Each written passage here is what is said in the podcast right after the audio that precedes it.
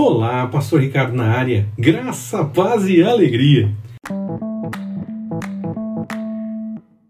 O peso das consequências. Leia 2 Samuel, capítulo 16, versículos de 20 a 23.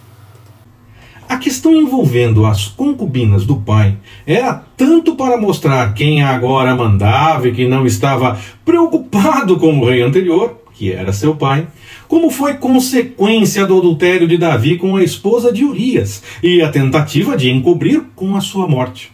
O que se pensou em esconder seria feito diante de todos, alertou Natan. E aconteceu.